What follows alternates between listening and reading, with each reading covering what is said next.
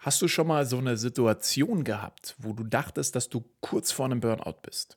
Ich bin ganz ehrlich, ich hatte das tatsächlich schon häufiger in meinem Leben. Vor circa zwei Jahren habe ich dann allerdings gelernt, dass ein Burnout nicht gleich von heute auf morgen passiert. Es gibt nämlich insgesamt zwölf Stufen von Stress, die davor schon als Anzeichen gedeutet werden können, um einem Burnout entspannt vorzubeugen. Entspannt ist vielleicht an der Stelle das falsche Wort, aber du weißt, was ich meine. Und um genau diese zwölf Stufen geht es heute.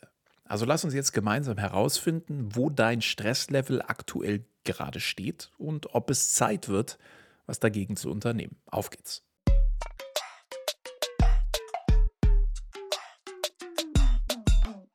Herzlich willkommen zu einer neuen Folge Karriere denken, dein Podcast für Insiderwissen, Erfolgsstrategien und Impulse im Job. Von und mit mir, Karriereguru Tobias Joost. Schauen wir jetzt erstmal, was Stress und Burnout eigentlich unterscheidet, weil ich oft das Gefühl habe, dass Burnout mittlerweile so ein super inflationär missbrauchter Begriff ist, den viele häufig ziemlich leichtfertig benutzen, obwohl man es eigentlich mit Stress zu tun hat. Stress ist nämlich ein vorübergehender Zustand, Burnout dagegen ein dauerhaftes Loch. Beim Stress schüttet die Amygdala, also unser Mandelkern im Gehirn, Botenstoffe, also Neurotransmitter aus, die uns vorübergehend leistungsfähiger und aufmerksamer machen. Wir sind quasi im Kampf- oder Fluchtmodus und überaktiv. Kennst du vielleicht von irgendwelchen Prüfungen oder bei mir zum Beispiel, wenn ich einen Vortrag gebe? Dann bin ich total alarmiert, super fokussiert und hellwach. Die Botenstoffe lassen dann aber mit der Zeit relativ schnell wieder nach und der Stress baut sich ganz automatisch wieder ab, wenn die Aufgabe erledigt ist. Der Herzschlag wird wieder langsamer, der Blutdruck sinkt und dein Stresspegel, der pendelt sich ein. Vor allem dann natürlich zum Feierabend, am Wochenende oder im Urlaub, bis dann irgendwann halt der nächste Stressmoment ansteht. Aber so ist Stress ja eigentlich ganz hilfreich. Dennoch macht uns Dauerstress krank. Mit ein bisschen Self-Care und Erholung bekommst du das aber wieder ganz gut in den Griff. Ein Burnout dagegen ist viel schwieriger zu behandeln. Die Faustformel besagt hier ungefähr, dass ein Burnout genauso lange dauert, wie er auch gebraucht hat zu kommen. Das Ganze kann also Monate oder sogar Jahre dauern, bis diese chronische Erschöpfung wieder verschwindet. Denn ein Burnout kommt schleichend, also ein sehr, sehr langfristiger Prozess, wo du dich über einen ziemlich langen Zeitraum unglaublich müde fühlst und erschöpft bist. Selbst wenn du dann mal Urlaub machst oder ein ganzes Wochenende durchschläfst, dann hilft das nichts. Und genau das ist der größte Unterschied zum Stresslevel. Ich habe tatsächlich schon öfter die Gelegenheit gehabt, mit Leuten zu sprechen, bei denen ein Burnout diagnostiziert wurde. Und da sind neben Müdigkeit und so weiter ähm, auch immer so Punkte genannt worden, dass man plötzlich eine super starke emotionale Distanz zu allen Menschen um sich herum gespürt hat oder überhaupt das ganze Zwischenmenschliche komplett an Bedeutung verloren hat. Wie so eine Art Entfremdung. Und zwar nicht nur bei Menschen, sondern auch bei Tätigkeiten. Also Interesse und Begeisterung, egal für was, war komplett bei Null. Und das alles hat natürlich üble Folgen, was im Worst Case bis hin zur Arbeitsunfähigkeit führen kann. Aber woran erkennt man jetzt, ob man sich auf dem Weg zum Burnout befindet? Der deutsch-amerikanische Psychologe und Psychoanalytiker Herbert Freudenberger hat dazu einen Zwölf-Stufen-Plan entwickelt, der so ein bisschen zeigen kann, ob und in welcher Stufe des Burnouts man sich selbst befindet. Ich gebe dir also jetzt mal einen Einblick in die einzelnen Stufen und hoffe mal ganz fest, dass du dich noch nicht auf 5 vor 12 befindest. Stufe 1 nennt sich Compulsion to Prove, also der Zwang, sich zu beweisen. In der Phase, da bist du noch super motiviert. Ja, du bist bereit, das mehr an Arbeit zu leisten, aus der Masse rauszustechen und du tust alles, was möglich ist, um deine Fähigkeit und deine Leistungsfähigkeit zu zeigen. Deine ganzen Gedanken drehen sich quasi um, das will ich erreichen. Stufe 2 lautet Working Harder, also ein verstärkter Arbeitseinsatz. Du legst nochmal eine Schippe drauf und denkst, dass du noch mehr schaffen kannst, wenn du dich noch mehr reinhängst. Also so nach dem Motto, ich muss mich einfach noch mehr anstrengen. Da machst du freiwillig Überstunden und lässt dich von dem Gefühl pushen, unentbehrlich zu sein. Stufe 3, und jetzt wird es tatsächlich das erste Mal schon bedenklich, Die nennt sich Neglecting Your Needs, also die Vernachlässigung der eigenen Bedürfnisse. Heißt, deine Arbeit, die rückt immer mehr in den Fokus. Alle anderen Bedürfnisse dagegen werden ignoriert. Du wirst immer der Beste sein, du trinkst mehr Kaffee, du schläfst schlechter, du hast immer mehr Gedanken im Kopf, isst aus Zeitmangel vielleicht auch nur noch irgendwelches Junkfood, bewegst dich weniger und rutscht ab in die erste Stufe der sozialen Isolation. Heißt, du hast weniger Zeit für Familie und Freunde und du denkst, ja, gerade ist die Arbeit einfach wichtiger. Um mich selbst, da kümmere ich mich dann später. Stufe 4 lautet Displacement of Conflicts, also die Verschiebung von Konflikten und Bedürfnissen. Heißt, plötzlich nimmst du dir nicht mehr die Zeit, Konflikte mit Kollegen oder Familie konstruktiv anzugehen. Du verschiebst oder verdrängst sie lieber. Dein Umfeld nimmt negative Emotionen oder Emotionslosigkeit bei dir wahr.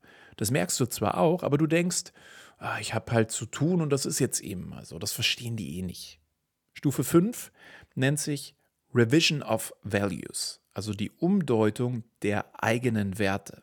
Heißt, du priorisierst deine Arbeit noch vor deinen persönlichen Werten. Also Werte, die dir vorher wichtig waren, wie Familienzeit, Gesundheit oder Freizeit die werden jetzt immer bedeutungsloser für dich. Und diese Veränderung versteht dein Umfeld natürlich nicht. Aber du denkst, ja, was wollen die denn von mir? Das ist doch alles nicht so wichtig. Stufe 6 lautet Denial of Emerging Problems, also die Verleugnung aufkommender Probleme.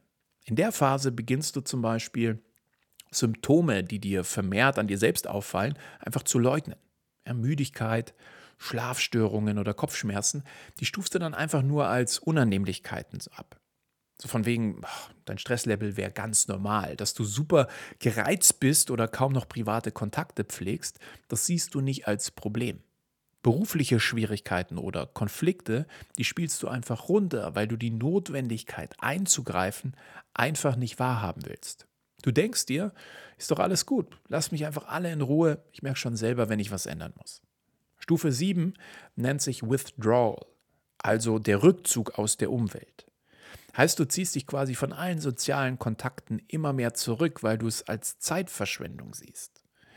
Dich versteht sowieso niemand, zumindest denkst du das. Also kannst du auch gleich bei deiner Arbeit bleiben. Familie und Freunde sind für dich nur noch irgendwie ein Zeitverlust, der nervt. Sport oder andere Hobbys von dir gibt es schon lange nicht mehr, weil du immer wieder Ausreden findest, wie zum Beispiel, ich habe keine Zeit für Fußball. Ich muss noch die und die Präsentation fertig machen. Du fährst alles Außerberufliche komplett runter, fokussierst deine verbleibenden Kräfte einfach nur noch auf die Arbeit und hast typische Gedanken wie, ach, ich brauche einfach mehr Ruhe, dann wird es schon wieder. Stufe 8 lautet Obvious Behavioral Changes, also offensichtliche Verhaltensänderungen. Heißt, du wirst zynisch, gereizt und bewertest Dinge, die dich blockieren oder Kraft kosten, negativ. Also sagst du zum Beispiel, unglaublich, wie dumm der Chef die Entscheidungen trifft. Das ist doch reine Zeitverschwendung. Du wirst immer dünnhäutiger und aggressiver. Empathie geht verloren und du kannst dich nicht mehr in deine Kollegen und Kolleginnen hineinversetzen und so richtig nachfühlen, wo das Problem liegt. Du beginnst über, ja, über ihre Gefühle drüber zu bügeln. Und das macht dich nicht gerade beliebter. Du denkst, mein Gott, was stellen die sich denn alle so an? Das nervt jetzt echt und hält mich einfach auf. Dein Engagement und deine Leistung, die lassen dadurch natürlich komplett nach. Du hast keine Unterstützung mehr von außen, weil du dich von allen zurückgezogen hast und deine Beliebtheit stark gesunken ist. Du beginnst deine Arbeit zu hinterfragen, bist frustriert und auch ein erfolgreich abgeschlossenes Projekt erzeugt bei dir keinerlei Enthusiasmus mehr oder im schlimmsten Fall auch keine Freude mehr. Nur noch so eine gewisse innere Leere. Stufe 9 macht es da auch nicht wirklich besser und nennt sich Depersonalization, also die Depersonalisierung. Heißt, die Bedürfnisse von Kollegen oder Kunden, die interessieren dich nicht mehr alles, was du angehst, willst du eigentlich nur so schnell es geht abfrühstücken, bevor wieder Motivationsverlust, Erschöpfung und Müdigkeit kommen. Du hast nicht mehr die Kraft, Probleme zu reflektieren oder nach einer Lösung zu suchen. Deine anfängliche Leidenschaft für die Sache ist quasi wie weggeblasen und du fragst dich, was mache ich hier eigentlich noch? Wozu ist denn das alles gut? Wer bin ich eigentlich? Deine fehlende Unterstützung von außen, deine fehlenden sozialen Kontakte und deine ruppige Art in letzter Zeit, die haben dich von Menschen, die dir helfen könnten, quasi abgeschnitten. Die haben nämlich schon längst aufgegeben. Stufe 10 lautet Inner Emptiness, also die innere Leere. Heißt, du kennst dich selbst eigentlich nicht wieder und fragst dich, wer bin ich eigentlich? Und wieso bin ich so geworden? Wann bin ich falsch abgebogen? Wo ist der engagierte, begeisterungsfähige, empathische Mensch hin, der mal Spaß am Leben, Spaß auf der Arbeit, aber auch außerhalb der Arbeit hat? Tief im Inneren weißt du, dass du dieser Mensch mal warst. Aber erreichst ihn irgendwie nicht mehr. Du fühlst dich nur noch leer und ausgebrannt. Stufe 11 nennt sich Depression. Du fühlst dich hoffnungslos, egal wie gut die äußeren Umstände gerade sind. Du zwingst dich zur Arbeit obwohl du dir am liebsten irgendwie die Decke über den Kopf ziehen würdest, weil nichts mehr gut tut, dir nichts mehr Freude bereitet. Wenn du zum Beispiel Musiker bist, dann hast du einfach keine Lust mehr, dein Instrument in die Hand zu nehmen. Du starrst es an oder stellst es irgendwo hin, wo du es nicht mehr sehen musst. Du bist extrem müde, kannst aber auch nicht schlafen. Alles kommt dir plötzlich entfremdet vor. Du fühlst dich wertlos, weil du nicht mehr viel schaffst und deine Arbeit kaum noch Qualität hat. Du fragst dich vielleicht sogar nach dem Sinn des Lebens. Klingt alles wirklich übel, aber laut Freudenberger kann man noch eine letzte Stufe draufsetzen, nämlich Stufe 12, die dann schlussendlich auch das Burnout-Syndrom bezeichnet. Wo du dir denkst, ich habe nichts mehr, was ich geben könnte. Ich bin leer und ausgebrannt. Daher auch das Wort Burnout. Ich kann nicht mehr. Natürlich haben unterschiedliche Wissenschaftler eine unterschiedliche Interpretation der Stufen und nicht alle Symptome weisen zwangsläufig auf einen Burnout hin, gerade wenn sie nur mal hier und da auftreten. Und nicht alle Stufen werden zwangsläufig auch durchlaufen.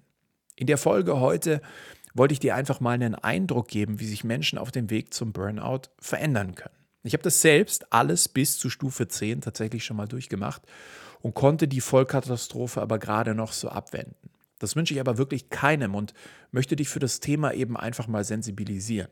Also hinterfrag dich mal, wo du gerade stehst, damit du rechtzeitig die Bremse ziehen kannst. Es ist übrigens auch wichtig, dass du verstehst, dass es niemals zu spät ist, Gegenmaßnahmen einzuleiten, um dir selbst zu helfen oder professionelle Hilfe in Anspruch zu nehmen, um vollständig gesund zu werden, wenn du glaubst, dich in dieser Spirale zu befinden. Aber eines ist klar, und dazu muss ich kein Therapeut sein, vorbeugen ist immer besser als heilen. Und je eher du erkennst, dass du dich in dieser Spirale befindest, desto leichter kannst du auch wieder aussteigen. Lass mir gerne mal dein Feedback auf die Episode da, ob du dich gerade auf einer der zehn Stufen siehst oder Gott sei Dank noch weit davon entfernt bist. Wir hören uns dann nächste Woche wieder. Bis dahin, bleib ambitioniert.